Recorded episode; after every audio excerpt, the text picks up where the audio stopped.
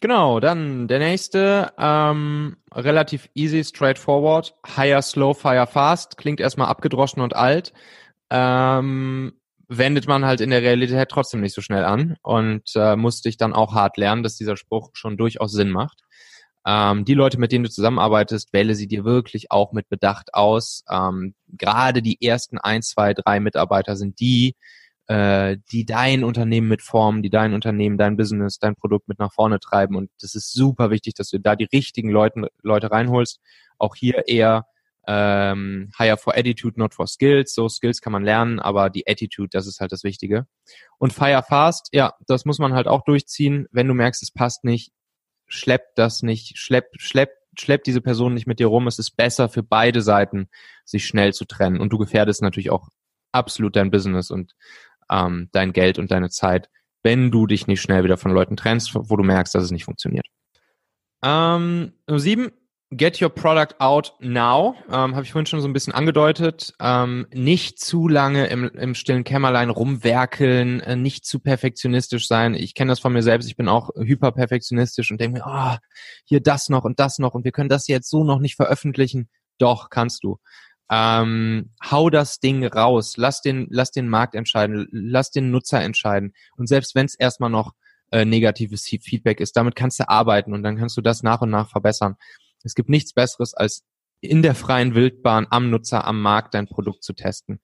Ähm, ne? Und das auch schon mit dem MVP, kennt ja wahrscheinlich mittlerweile fast jeder, Minimum Viable Product. Ähm, hau das Ding raus und los geht's, Attacke. Ja, auf jeden Fall. Mhm. Nummer acht, Recruiting is your job. Ähm, das ist natürlich auch so ein kleines bisschen der Hint rüber zur, zur Talente-Plattform. Ähm, ich wir haben verschiedene Sachen ausprobiert. Wir haben mit Headhuntern zusammengearbeitet. Wir haben äh, Mitarbeiter gehabt, die sich ums, ähm, ums Recruiting gekümmert haben. Am Ende ist das, was dir die besten Leute an deine Seite holt, ist, wenn du als Chef, als Führungskraft, als Leader ähm, selbst dafür sorgst, dir die besten Leute zu holen. Ähm, du musst sichtbar werden, du musst schon, was wir am Anfang hatten, du musst, du musst fürs Employer Branding stehen. Du musst dich da rumtreiben, wo die Leute, die du haben willst, äh, sich rumtreiben. Du musst mit den Leuten connecten, weil du willst die besten Leute bei dir haben und die besten Leute sind nicht arbeitslos. So, du musst erstmal die Leute davon überzeugen, dass die Leute ihren aktuellen Job kündigen und zu dir rüberkommen. Und das kannst nur du weil du die Vision verkaufen kannst, weil du die Mission verkaufen kannst, weil du mit Herzblut für dein Produkt brennst. Und du bist der Einzige, der das äh, an die Leute übertragen kann. Und äh, deshalb geh raus, mindestens bei den ersten 10, 20 Mitarbeitern ähm, bist du derjenige, der die Leute zum Brennen bringen muss, damit sie zu dir rüberkommen. Mhm. Um neun, win people with unfair advantages. Ähm, das ist halt das, was du als, als als kleine Firma, als Zeitpreneur, äh, als äh, bislang vielleicht Solo-Unternehmer mh, hast. Du hast ein paar unfaire Vorteile. Du hast viele Nachteile. Du kannst nicht das Gehalt zahlen wie große Firmen, du hast nicht die Sozialleistungen wie große Firmen, du hast nicht die Karriere-Step-Aussichten wie große Firmen, aber du hast ein paar unfaire Vorteile äh, anderen großen Firmen gegenüber. Und das ist halt das familiäre das ist, dass ihr zusammen im Büro Sport machen könnt. Das ist, dass ihr, was weiß ich, wir haben dann tatsächlich Yoga-Stunden mit unseren Mitarbeitern gemacht. Bei uns hat jeder Mitarbeiter erstmal zum Start seine Birkenstock-Sandalen seiner Wahl bekommen, äh, in Farbe und Größe seiner Wahl, einfach so als, als nette Geste. Und das war cool. Da sind wir uns alle immer mit Birkenstock rumgelaufen. Ähm, und ähm, ja, du kannst mit den Leuten auf einer ganz, ganz anderen Ebene und Basis connecten und sie an deine Seite holen, sie für dich begeistern, sie motivieren, das Beste aus ihnen rausholen, sie bei dir binden, ähm, mit deinen unfairen Vorteilen, die du als kleines Unternehmen hast. Super wichtiger mhm. Punkt. Mhm, super wichtig, ja. Und ähm, tatsächlich ähm, ist es ja auch bei vielen Menschen heutzutage so, ähm, dass es ja gar nicht mehr darum geht, äh, unbedingt so viel zu verdienen. Klar, Geld verdienen ist wichtig, aber dass ja gerade junge Leute jetzt sagen, also ich will lieber weniger arbeiten oder ich will halt die und die Sachen halt haben, weil Sport ist mir wichtig, das ist mir wichtig. Und da passt dann eben auch ein kleineres Unternehmen besser als so ein ja, anonymer Großkonzern. Auf jeden Fall. Auf jeden Fall. Und den nächsten Punkt, Punkt Nummer 10, kannst du nämlich in diesem Rahmen auch sehr gut anwenden. Und das geht auf dem Großkonzern nicht. Let your team participate. Ähm, ich bin mir tausendprozentig sicher, dass wir unsere Firma nicht an Daimler verkauft hätten, wenn nicht jeder in unserem Team auch einen Teil davon abbekommen hätte. Also jeder bei uns im Team hatte ähm, über einen sogenannten ESOP virtuelle Anteile an der Firma, einen kleinen Teil. Und das führt einerseits im normalen Arbeitsalltag dazu, dass die Mitarbeiter ähm, nicht nur, wie du gerade nämlich schon genau richtig gesagt hast, nicht nur fürs Gehalt am Ende des Monats arbeiten, äh, sondern es auch als ihr eigenes Baby mit wahrnehmen. Da ist dann halt noch ein bisschen mehr, warum du morgens aufstehst und zur Arbeit gehst, weil es halt auch dein eigenes Baby ist. Und dann, wenn dieser Moment kommt, dass irgendjemand das Baby haben möchte und kaufen möchte, ähm, oder wenn einfach die Gewinne sich gut entwickeln, dann ist es auch ein großartiger Moment für die Leute daran mit zu partizipieren. Und wir drei Gründer haben gesagt, mh, damals, als wir sozusagen von Daimler angesprochen wurden ähm, bezüglich der Übernahme, haben wir drei Gründer gesagt, wir verkaufen unsere Firma nur, wenn alle unsere Mitarbeiter Bock drauf haben und mitgehen wollen. Und hätte ein Mitarbeiter gesagt, er hat keinen Bock drauf, ähm, dann hätten wir die Firma nicht verkauft. Und das war natürlich, das hat uns natürlich dann sehr in die Karten gespielt, dass äh, jeder Mitarbeiter daran eben auch nochmal monetär mit profitiert hat an der Übernahme. So, dann Nummer 11 ist, äh, ist ein sehr großes Herzensthema von mir, ähm, Agilität. So, mhm. jedes Unternehmen ähm, schreibt sich auf die Fahnen, mehr oder weniger agil zu sein, äh, nach Prozessen zu arbeiten wie Scrum, Kanban, OKRs etc. Ähm, wie ich das so beobachte, verstehen allerdings sehr, sehr viele, wenn nicht sogar die meisten Unternehmen äh, Agilität falsch. Ich finde auch das Wort ist ein bisschen misleading. Ähm, ich finde eigentlich ist Agilität nicht das richtige Wort für Agilität, weil ähm, das impliziert ja so ein bisschen, also was ist das für ein Bild, was hat man da im Kopf? Da denkst du irgendwie so, alle Mitarbeiter wuseln irgendwie wild und agil und flexibel und wie so ein Ameisenhaufen durchs Büro. Ähm, aber genau das ist Agilität nicht. Ähm, agile Prozesse kosten richtig viel. Agile Prozesse kosten ein knallhartes Commitment aller Mitarbeiter, vom Praktikanten bis zum CEO, ähm, zu diesen Prozessen. Und das Problem ist, wenn sich auch nur eine Person, nur eine Kette im Glied nicht an die Prozesse hält, dann bricht das agile Haus in sich zusammen und dann entsteht das, was äh, leider viele Unternehmen, die Agilität einführen, äh, erleben, nämlich dass sie es nach drei Monaten wieder abschaffen, weil sie sagen, okay, funktioniert nicht, das ist hier, das ist nur Chaos. Und ähm, ja, deshalb, don't get agility wrong. Ähm, Agilität kostet Commitment auf Prozesse und knallhartes Arbeiten an den Prozessen, stetige Verbesserung der Prozesse und alle müssen sich daran halten. Wenn das dann funktioniert, dann ist Agilität natürlich richtig geil, weil dann hast du den Effekt, dass ähm, du bessere Qualität liefern kannst in kürzerer Zeit und das Geile sogar noch alle Leute in der Firma einen stressfreieren Job haben. Also dann hast du wirklich, äh, dann hast du gewonnen. Allerdings dahin zu kommen und Agilität richtig durchzuführen, das kostet richtig. Das dauert ein bisschen und das kostet. Tatsächlich ist da wahrscheinlich auch wichtig, dass die Mitarbeiter daran beteiligt werden mhm. und nicht top-down es aufgedrückt bekommen, wir sind jetzt mal agil und wir haben uns mhm. überlegt, so und so läuft es jetzt ab heute, sondern mhm. dass die eben gleich von Anfang an das mit auch entscheiden ne? und mhm. entwickeln.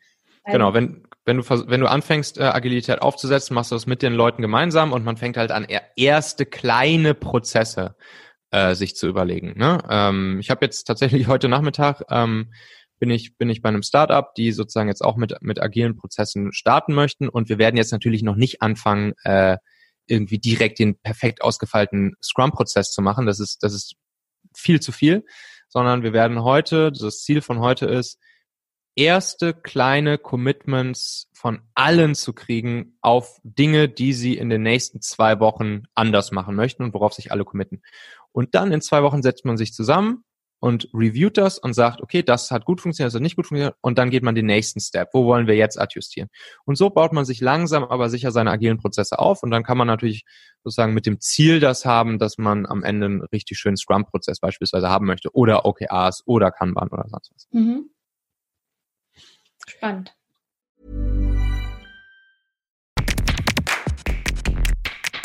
Meine lieben Podcast-Hörer. Wenn dir gefällt, was du hier regelmäßig hörst, dann würde ich dir empfehlen, auch hin und wieder mal in meinem YouTube-Kanal vorbeizuschauen. Dort bekommst du dann nämlich solchen Content hier nur eben zusätzlich noch auf der Bildspur. Ich zeige ja immer viele Praxisbeispiele, Erklärgrafiken und Vorlagen, die du sofort für euch anwenden kannst.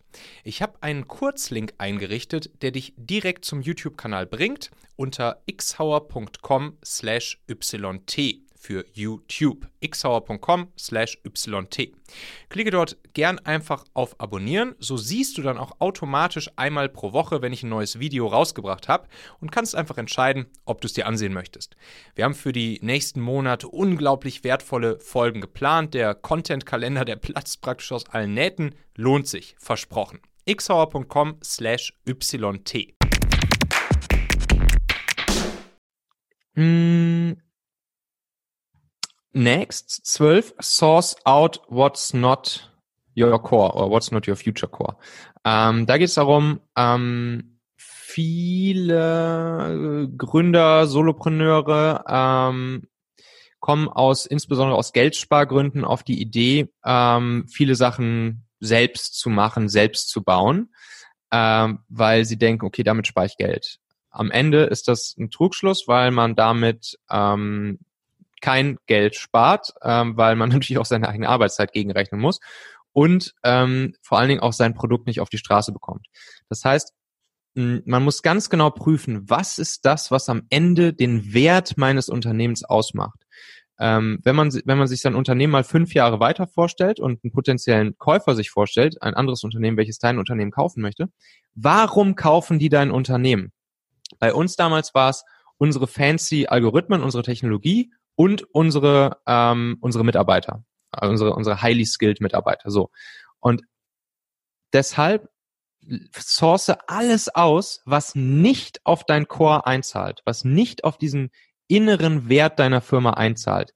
Alles das, was den Wert deiner Firma äh, ausmacht am Ende, das musst du in-house behalten. Ähm, aber alles andere drumherum, all das, was nicht den, den Wert deiner Firma ausmacht, bitte source das aus, lass das irgendwen anders machen. Du wirst am Ende viel Zeit, viel Geld, viel Nerven sparen und schneller erfolgreich sein. Mhm. Und tatsächlich ist das auch immer wieder ein Trugschluss. Nicht? Also mhm. gerade bei Solopreneuren. Nicht umsonst heißen mhm. sie ja Solopreneur. Ja. ja. Ja, genau. Also es gibt viele ja. Sachen, die man als Solopreneur sofort, sei es an eine virtuelle Assistenz, wenn es wenn es um wenn es um äh, buchhalterische oder wenn es um irgendwelche administrativen Sachen geht oder so. Ähm, alles das, was halt nicht Core deines Service, deines Business ist, raus damit, damit du dich konzentrieren kannst auf das, was wichtig ist für ein Unternehmen. Und da hat ja tatsächlich der Sidepreneur wiederum den Vorteil, dass er ja die Sicherheit aus der Anstellung hat, die finanzielle Sicherheit und mhm. hier auch schneller wirklich auch äh, Geld hat, äh, was er da vielleicht reinpumpen kann, um mhm. sich dann eben auf seinen Kern zu. Ja, perfekt, perfektes Setting. Genau. Zeit ist knapp. Genau, und das ist halt auch ein Investment, ne? In dem ja. Moment investierst du halt einen Teil deines monatlichen Einkommens in dein Zeitbusiness und so musst du es auch sehen. Also es ist halt ein reines Investment. So im Optimalfall wird sich das Geld, was du jetzt diesen Monat in dein Zeitbusiness steckst, wird sich ja in einigen Monaten bis Jahren mehrfach äh, dir zurückzahlen. Ja, ganz genau. Okay, dann Nummer 13, Lead with Heart and Hand, äh, führe mit Herz und Hand. Äh, auch so ein Ding, was ich, ähm, was ich über die Jahre lernen musste. So, ich habe im Prinzip mehr oder weniger direkt aus der Uni heraus gegründet. Äh, ich war natürlich überhaupt keine Führungskraft, hatte hatte null Leadership Skills, ähm, und das habe ich jetzt so über die Jahre ähm, erkannt, glaube ich, dass, dass das tatsächlich ein schöner Mix ist. Einerseits ähm, Herz, ja, du bist gerade in kleinen Firmen, bist du halt ein Buddy mit deinen, mit deinen, mit deinen Mitarbeitern, mit den Leuten, mit denen du äh, gemeinsam arbeitest. Äh, du bist auch irgendwie auf einer, auf einer sehr freundschaftlichen Ebene. Du bist auch privat für die Leute da. Äh, du hilfst den Leuten beim Umzug und so weiter und so fort.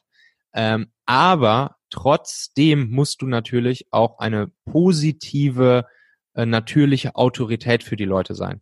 Und das wollen die Leute auch. Also ähm, auch mal Eier zeigen, auch mal die härtere Hand zeigen, äh, auch mal sagen, wo es lang geht, der Nordstern sein, die Leitplanken liefern. Das wollen die Leute. Ich meine, das kennt ja jeder, auch, auch wahrscheinlich ihr, die, die ihr angestellt seid, die, ihr kennt das ja selbst. Es gibt, es gibt, ähm, es gibt halt Führungskräfte, ähm, den folgst du gerne, die sind ein Nordstern für dich. Ähm, du weißt, die haben Ahnung von dem, was sie da tun und sind vielleicht auch manchmal ein bisschen härter, aber haben dann eine, eine positive, natürliche Autorität. Äh, und es gibt halt welche, da würdest du sagen, ja, die haben leider keine Eier, die kriegen es leider nicht geschissen, die wissen leider selber nicht so genau, in welche Richtung sie wollen. Und natürlich willst du der Erstere von beiden sein. Ähm, und das, das geht gut, das kann man miteinander verbinden, sowohl mit Herz als auch mit Hand zu führen. Hm.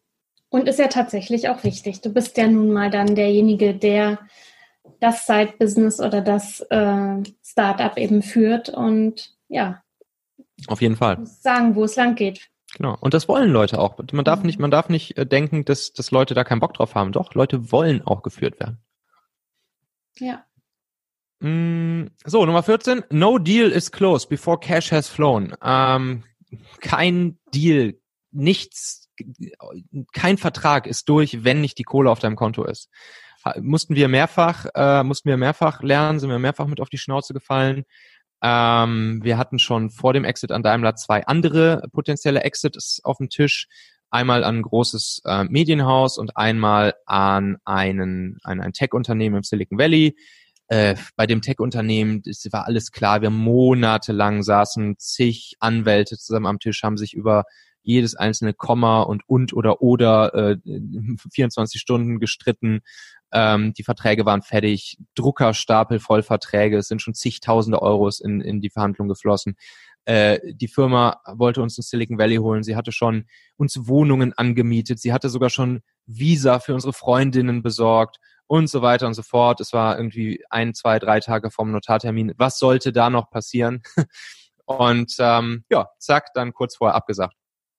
Und dasselbe hatten wir mit dem Medienhaus, da war es nur ein Tag vom Notartermin. Ähm, zack, ist äh, der Aufsichtsrat Rat dazwischen gegrätscht, alle M&A-Aktivitäten gestoppt. Ähm, ja, so. Und ähm, kein Deal ist durch. Selbst wenn es dir noch so sicher scheint und du noch so krass denkst, okay, jetzt kann ja nichts mehr dazwischen kommen. Äh, das, das betrifft Kunden, das betrifft Partnerschaften, das betrifft Investoren, egal was. Kein Deal ist durch, wenn du die Kohle nicht auf deinem Konto hast. Selbst wenn, selbst, ich habe sogar schon von Stories gehört, wenn der Notartermin schon durch war und die Unterschriften schon drunter waren, selbst dann ist der Deal noch geplatzt. Es geht wirklich darum, die Kohle ist auf deinem Konto, erst dann ist der Deal durch. Und das letzte Ding, ja. mh, Sales is everything and everything is sales. So, ich selber bin eigentlich kein Salesmensch so. Also ich, das, das war nie, nie mein Naturell. Aber auch hier, jo, das kann man lernen. Das ist ein Handwerk.